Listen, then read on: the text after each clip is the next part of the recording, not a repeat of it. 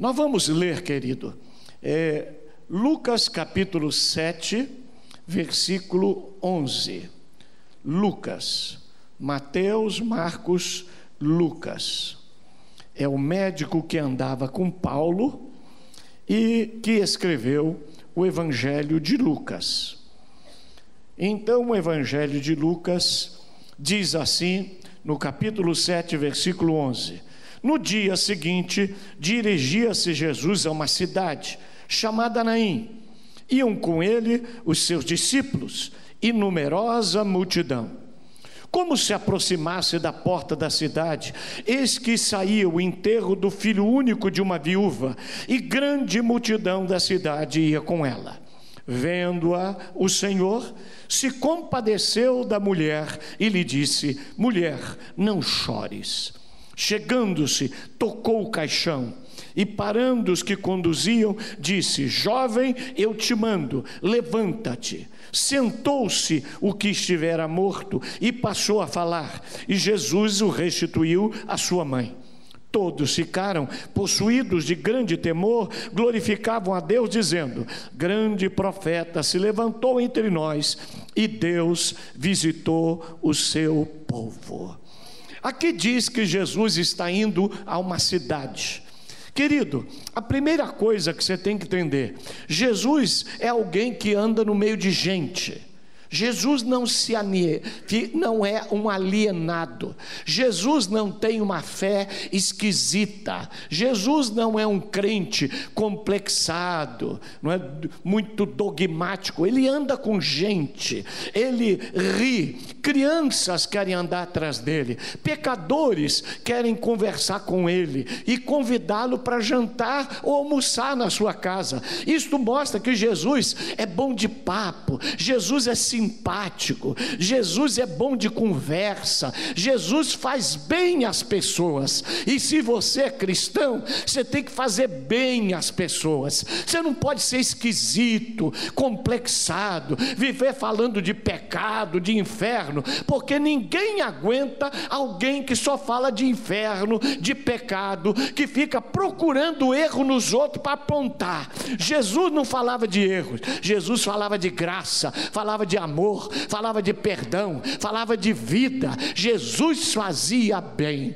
Diga para esse seu vizinho aí: você faz bem para alguém? Ei, você faz bem. Jesus fazia bem. E olha, quem é crente tem que fazer bem. Quem é crente tem que fazer bem aos outros. Amém? E ele está entrando numa cidade. Na hora que ele vai entrando, uma outra multidão vem saindo uma multidão segue Jesus que vai entrando e outra multidão segue o enterro que vai saindo, não é? Nós todos fazemos parte dessas duas multidões. Ou você segue o enterro, ou você segue a vida, ou você segue a morte, ou você segue a ressurreição, ou você segue a tristeza ou a alegria, ou você está entre os que choram, ou está entre aqueles que celebram. Nós todos seguimos uma multidão. E quando Jesus vê, vai saindo, ele vê uma mulher que chora. E olha, nós todos choramos, nós todos. Tem muita gente que chora, o cristão chora, chorar faz bem. As lágrimas dizem sem palavras o que o coração e a boca não conseguem dizer. Não é? As lágrimas, elas falam muito de nós. E mesmo o cristão chora. Na minha igreja em São Paulo, tem uma senhora chamada Maria Sene, uma mulher extraordinária, uma mulher cristã, fiel, trabalhadeira, uma mulher serviçal, ia para a igreja para limpar, ela era aquela pau para toda obra. Sabe, ela foi morar em São Paulo porque ela morava lá no Paraná, e lá no Paraná mataram o marido dela. E aí o filho mais velho dela disse: Eu vou matar o assassino do papai. Para o filho não matar o homem, ela resolveu mudar para São Paulo e fugir daquela situação de agonia que ela estava vivendo lá no Paraná. Então ela foi para São Paulo, comprou um terreninho lá num lugar que era quase uma favela, construiu uma casinha e criou ali os seis filhos. É? Seis filhos. Uma mulher firme, Um dia me chamam lá na casa de Maria Sene, pastor, corre para cá. Aquele filho mais velho que queria matar o assassino do pai, não sei por que cargas d'água, pegou um revólver, matou a mulher e se matou na frente de Maria Sene. E eu chego lá, estão os dois mortos e ela ali perplexa, chorando, e eu não sabia o que fazer. Porque tem gente que chora, o sofrimento aparece para todos nós, a dor aparece, sim, de repente, na vida imprevisto, na vida há agonias. Você cria uma família para ela ser feliz e o problema aparece. Você cria um rapaz para ele ser um príncipe e ele aparece tomando droga. Você cria uma menina como uma princesa e ela aparece grávida. Você cria e casa para ser feliz e de repente você é traído, de repente você é abandonado, de repente você é enganado, de repente o mal vem e a gente sofre. E esta mulher está sofrendo com o filho morto. E ela chora. Muita gente não vê o outro chorar.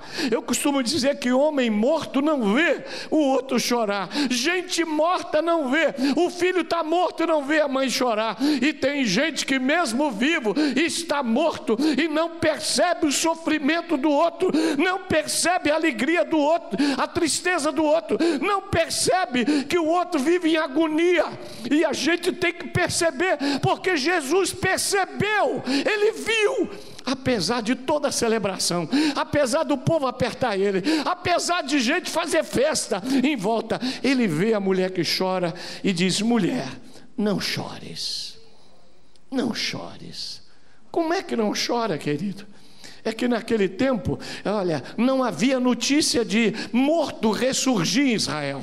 Lázaro só ia ressuscitar dali a três anos. Então nunca havia ninguém ressuscitado em Israel no tempo de Jesus. E quando ele fala não chora, ela fala: como que eu não vou chorar? Como? Meu filho está morto. Como que eu não vou chorar? Eu estou sofrendo, eu estou desempregado, eu estou falido, eu fui enganado, eu fui rejeitado, eu estou decepcionado, eu não aguento mais a vida, eu não aguento mais viver, eu não aguento mais ficar a noite inteira acordando, acordada e vendo televisão e passando por milhares de canais e nunca tenho consolo. Eu não tenho ninguém, eu sou solitário, eu estou angustiado. Como como é que eu não vou chorar? Jesus fala para ela: não chores. Ela morava em Naim, querido, e Naim significa lugar de delícia, lugar aprazível. E assim como paraíso, paraíso também significa lugar de delícia. E quem sabe a sua casa já foi um paraíso, quem sabe a sua casa já foi um lugar de delícia, quem sabe você casou e tudo ia bem, e de repente o paraíso acaba, o lugar de delícia se torna um inferno, e aí é só discussão, aí é só dor, aí é só tristeza, aí é só preocupação, aí é só briga. Eu louvo a Deus, porque ainda na minha casa, ainda é um lugar de delícias. Agora veja bem, um milagre vai mudar a vida daquela mulher, da sua família e a vida de toda a cidade de Naim, porque um milagre pode mudar Vila Velha, um milagre pode mudar sua família, um milagre pode mudar essa igreja, um milagre pode transformar tudo. E olha, o Deus que opera milagre está aqui, o Deus que estava em Naim está aqui, o Jesus que disse: Não chores, ele está aqui em casa cada corredor desse, dizendo: Não chores. Ele está aí na galeria, dizendo: Não chores. Eu cheguei, eu vou enxugar a tua lágrima, eu vou parar esse enterro, eu vou tirar essa angústia, eu vou arrancar essa dor, eu vou fazer um milagre, eu vou te abençoar. Eu vou. Porque, querido, toda família enfrenta sofrimento toda a família. Não, é? não há família aqui que não sofra. Sofrimento faz parte da vida. Viu? Você tem que entender isso. Sofrimento não é de todo ruim. O segredo é sofrer pela razão certa. A maioria só sofre pela razão errada. Viu? Quando você sofre pela razão certa, o sofrimento tem objetivo, o sofrimento tem propósito. Jesus sofreu, mas a Bíblia diz que ele suportou a cruz por causa da alegria que ele teria na ressurreição e na salvação de todo mundo. Ele sofreu pela razão certa, ele morreu porque queria morrer, ele deu a vida, então ele sofreu por razão maior do que si mesmo. Agora tem gente que só sofre porque quer, é ele, é ele, é ele, e quando não dão para ele, e quando não faz para ele, e quando ele não tem para ele, aí ele sofre e fica emburrado por causa de uma mesquinhez, umas bobagens. Nós temos uma amiga que um dia estava sofrendo. Moça bonita, alta, esbelta, sofrendo. Aí eu fui perguntar a ela por que, que ela estava sofrendo. Aí ela disse: É porque o meu pai me prometeu um carro. E eu queria um Audi amarelo. E ele não me deu um Audi amarelo, ele me deu um polo amarelo. Sofrendo porque não ganhou um Audi, ganhou um polo, que é quase a mesma coisa. Tanta coisa para sofrer. Fala para o seu vizinho assim: não sofra pela razão errada, viu? Já que vai sofrer, sofra por algo grande, sofra por causa de uma mudança, sofra por causa do agir de Deus na tua vida, sofra por causa que você está sendo transformado como uma lagarta virando borboleta, sofra pela razão certa, sofra por coisa boba. Porque toda família sofre, todo mundo sofre. Olhe, então se todo mundo sofre, olhe para essa pessoa que está do seu lado com mais bondade. Tenha mais paciência. Viu? Seja mais bonzinho. Não seja tão duro, tão crítico, porque às vezes ele está desse jeito porque está sofrendo. Na minha igreja tem uma, uma mulher que um dia uma irmã falou, pastor, a irmã, aquela Maria de Lourdes, ela é grossa, ela é dura, ela é exigente. Ela, pastor, fala com ela. Falei, olha, a irmã Maria de Lourdes era milionária, rica. Ela tem uma única filha. Viu? O marido dela fugiu com outra mulher e pegou tudo que ela tinha, colocou no nome dele e deixou ela sem nada. Ela foi trabalhar de faxineira e criou essa filha que ela tem e deu, a filha virou doutora, ela trabalhando de faxineira, limpando casa dos outros e cozinhando, e passou essa luta toda, e mesmo com essa luta, ela está na igreja, a filha dela está na igreja e a filha está formada. Se você passasse pelo que ela passou, você ia ser menos grosso do que ela é?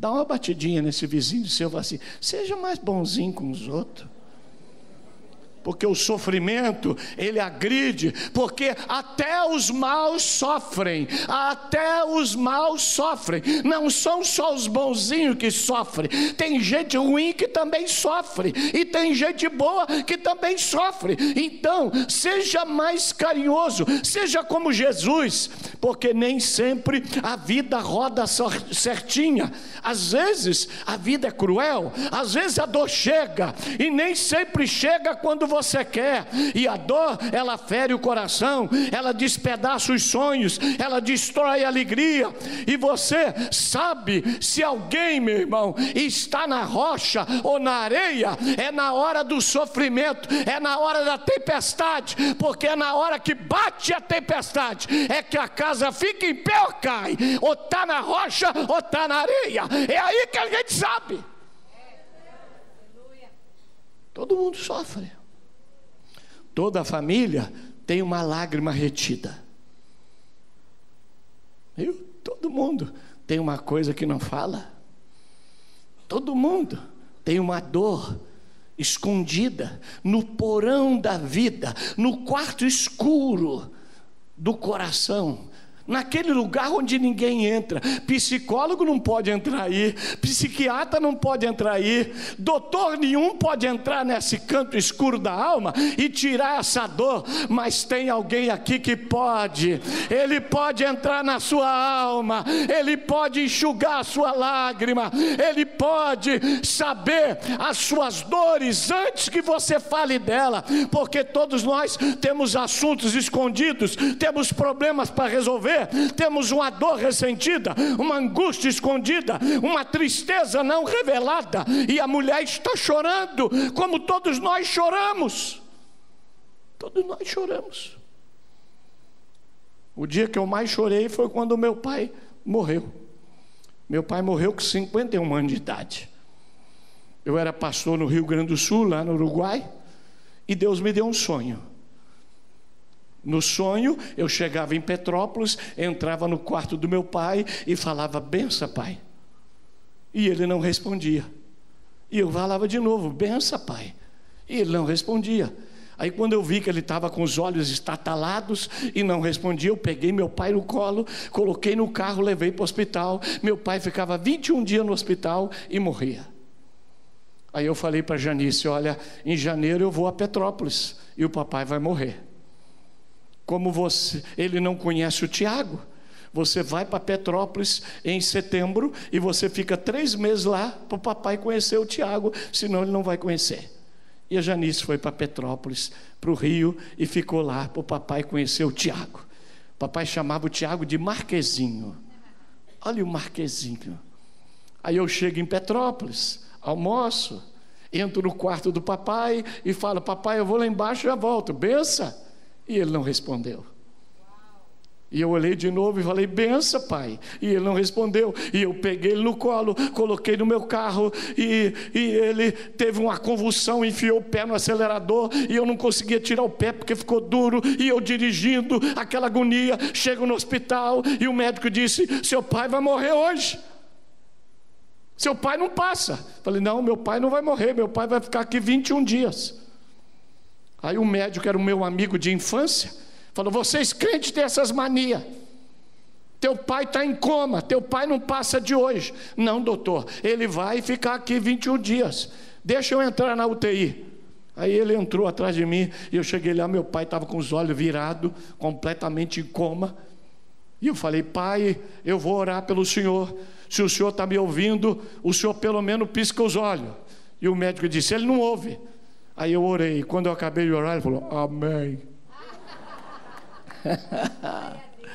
e meu pai ficou 21 dias. No 21 dia, eu entrei no quarto e disse: Papai, hoje o senhor vai morrer. O senhor está pronto para encontrar com Jesus? Ele disse: Estou. O senhor quer que eu faça alguma coisa? Eu quero que cante um hino. E eu cantei para o papai.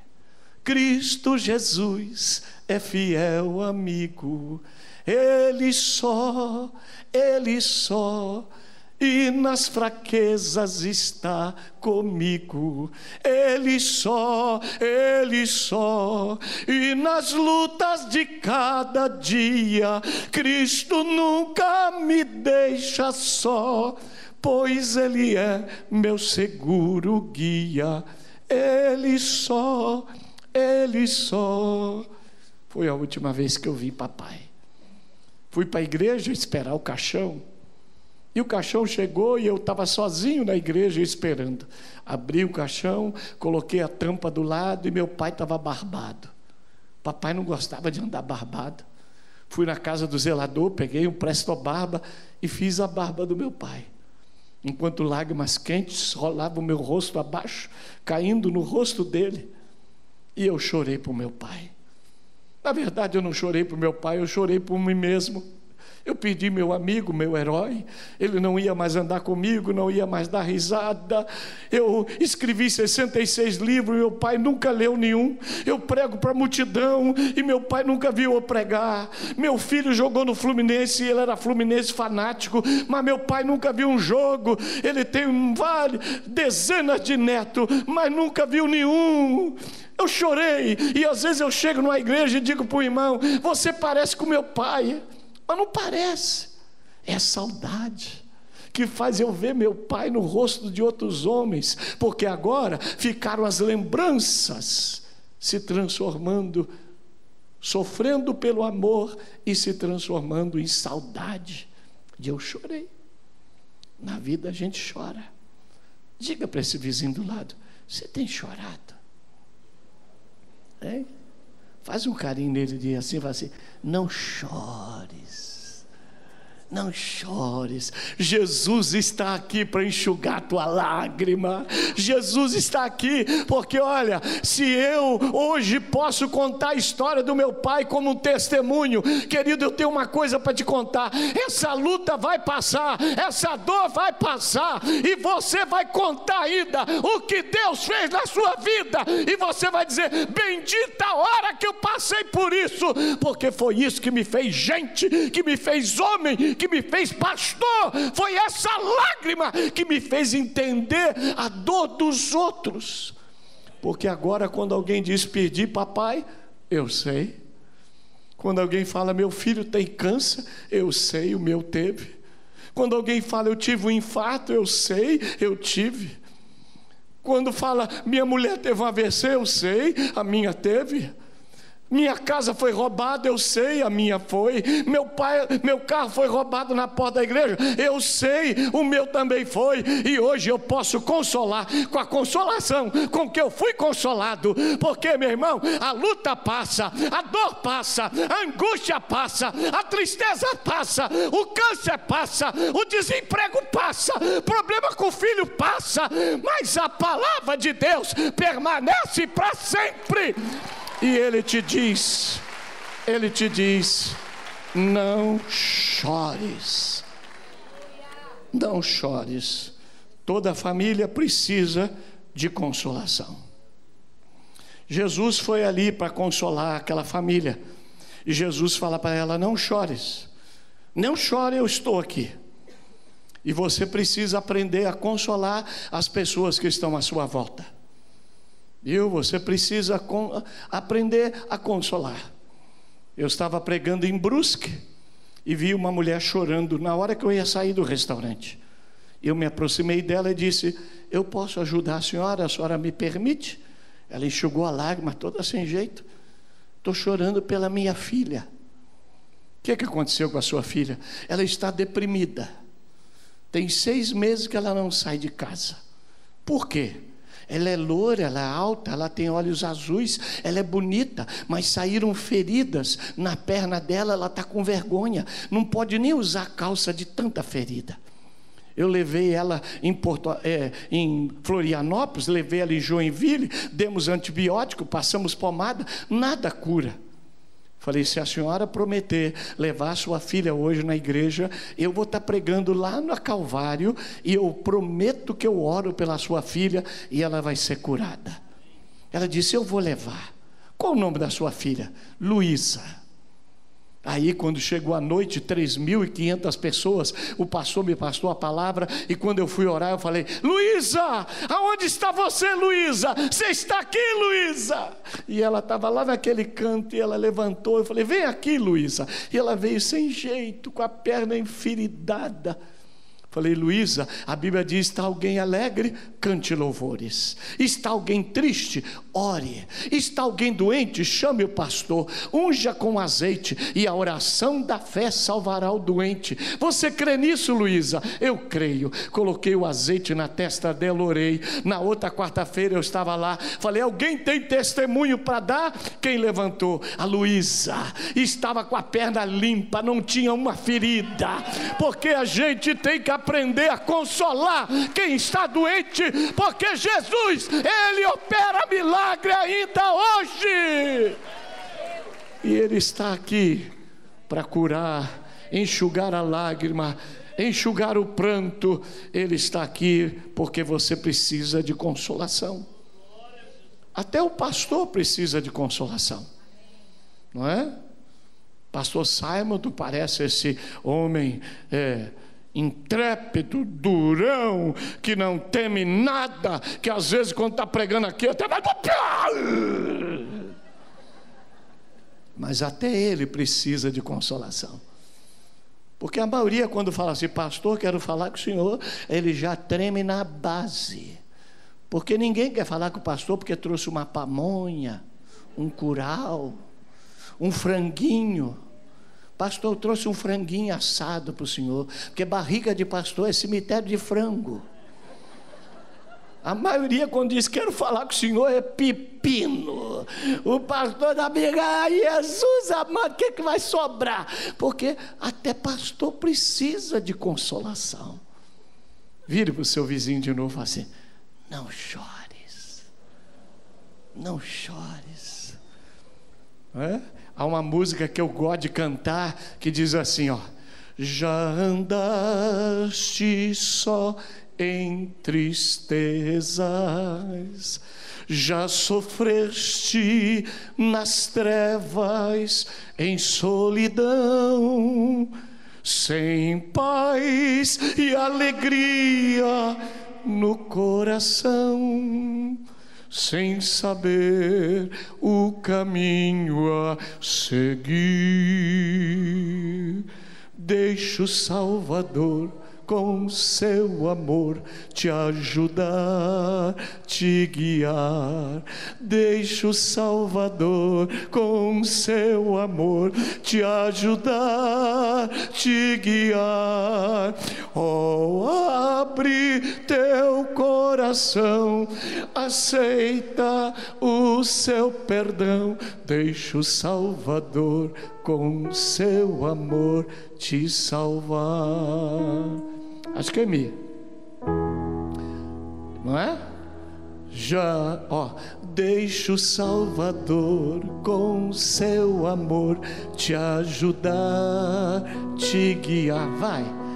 Deixa o Salvador com seu amor te ajudar, te guiar.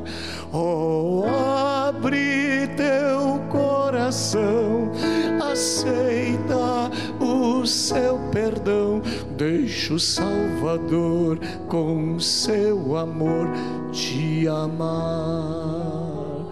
Vamos falar um para o outro? Fala desse jeito, meu. Você vai falar assim, ó. Deixa o Salvador com seu amor, porque a mim não tem ajudado, não. Vai lá, vamos lá. Fala desse jeito, vamos lá. Deixa o Salvador com seu. Não, para aí.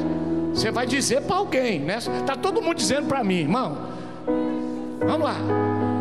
Com seu amor te ajudar, te guiar. Oh, abre teu coração, aceita o seu perdão Deixa o Salvador com seu amor te amar. Agora você vai fazer assim, ó.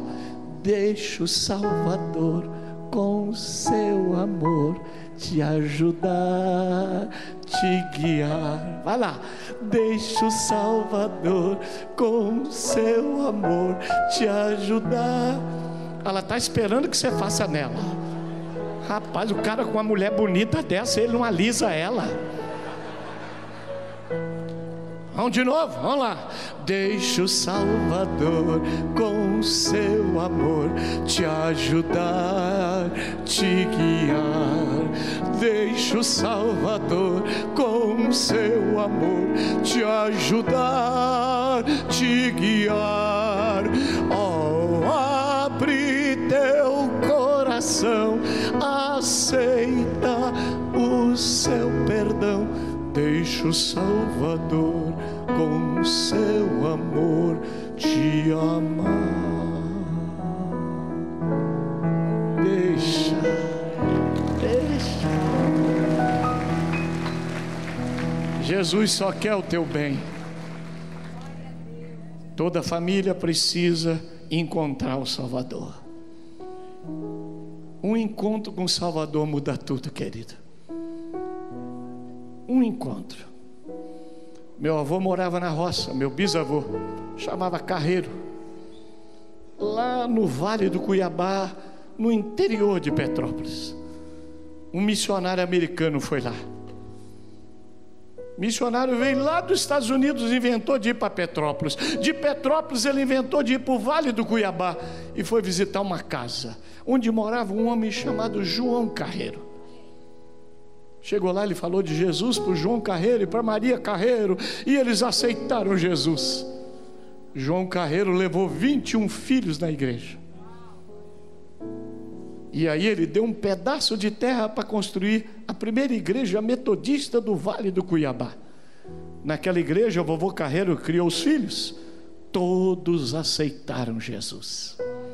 Dentre eles, minha avó Julieta, que a gente chama de Lieta, vovó Lieta, que casou com o vovô Juvenal, que a gente chama de vovô Nazim.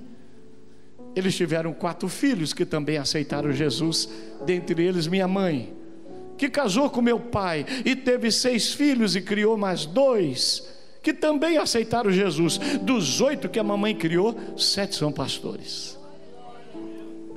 E daí eu aceitei Jesus e conheci Janice na igreja, casei com ela, tivemos quatro filhos que também aceitaram Jesus, e agora eu tenho oito netos que também são de Jesus. Querido, porque o encontro com Jesus muda tudo. Na minha família não tem bêbado, na minha família não tem viciado, porque o encontro com Jesus muda tudo. E olha, a partir de você, toda a sua família vai mudar. A partir de você, os teus filhos serão abençoados, a tua casa será bendita, e não haverá ninguém infeliz na tua casa, porque a bênção de Deus vai mudar tudo. Um encontro com Jesus muda tudo. Meu pai era açougueiro, mamãe nunca foi na escola. Mamãe é analfabeta, quando ela escreve para mim, ela escreve no Natal, ela manda um cartão. A única coisa que ela coloca no cartão é Maria da Glória Correia Coelho. Bem garranchado. Porque a única coisa que ela sabe é assinar. Papai que ensinou ela a ler depois que casou. Mas um encontro com Jesus, o filho do açougueiro, o filho da dona Glória, se tornou pastor, se tornou escritor fez mestrado, doutorado nos Estados Unidos, ficou conhecido, porque o encontro com Jesus muda tudo. Jesus me tirou da vida que não era nada. Jesus me tirou do ostracismo, do desconhecimento. Jesus me deu visão. Jesus me alegrou. Jesus me deu a Janice. Jesus me deu filho. Um encontro com Jesus muda tudo. E Ele vai parar o enterro da tua vida. Ele vai enxugar tuas lágrimas. Ele vai te devolver aquilo que morreu. E Ele vai te dar até melhor do que tudo que você já já teve. Porque o encontro com Jesus muda tudo. E Ele está aqui para que você tenha um encontro com Ele. Jesus restituiu o filho, a mãe, a alegria, acabou a tristeza, acabou o enterro, acabou a agonia, e o caixão ficou à beira da estrada. Será o que, que fizeram com o caixão? Será que teve alguém que falou: puxa, novinho, que desperdício, eu vou guardar para quando eu precisar. Fala para o seu vizinho: você levava para sua casa? Eu não levava, não. Tem gente que gosta de enterro. Eu, quando eu era pastor em São Paulo, tinha um homem que ficava lá no cemitério. Na hora de fechar o caixão, ele, deixa que eu fecho, eu sei aqui, aqui está fora do buraquinho, deixa que eu boto aqui. Diz que eu pego na cabeça, que é mais pesado. Não, o pé tem que sair primeiro, porque senão dá azar. O homem entendia tudo de enterro. Falei, o senhor é coveiro? Não, o senhor trabalha aqui? Não. Eu sou aposentado, eu gosto. Gostar de enterro? Irmão, quando eu vou no enterro, eu mando o terno para lavanderia, eu tomo banho, eu ponho perfume, e mesmo assim parece que o cheiro de defunto fica dentro aqui uma semana. Eu não gosto de enterro. Mas tem gente que gosta de carregar.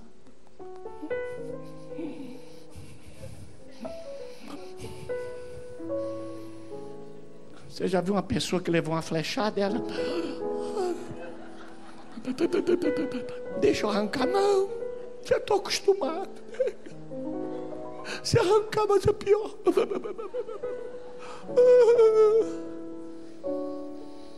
Tem gente que carrega o caixão, já ressuscitou e leva o caixão para casa.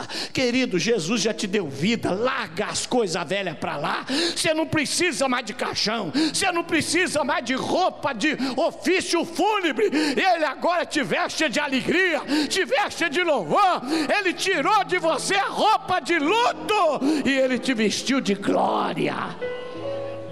Fala para o seu vizinho: chega de lamento, chega, Jesus já fez um milagre.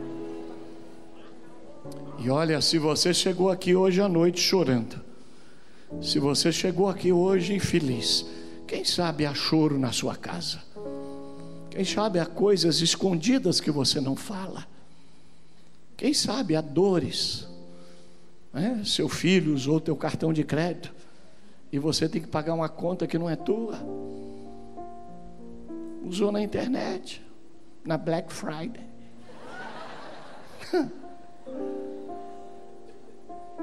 é.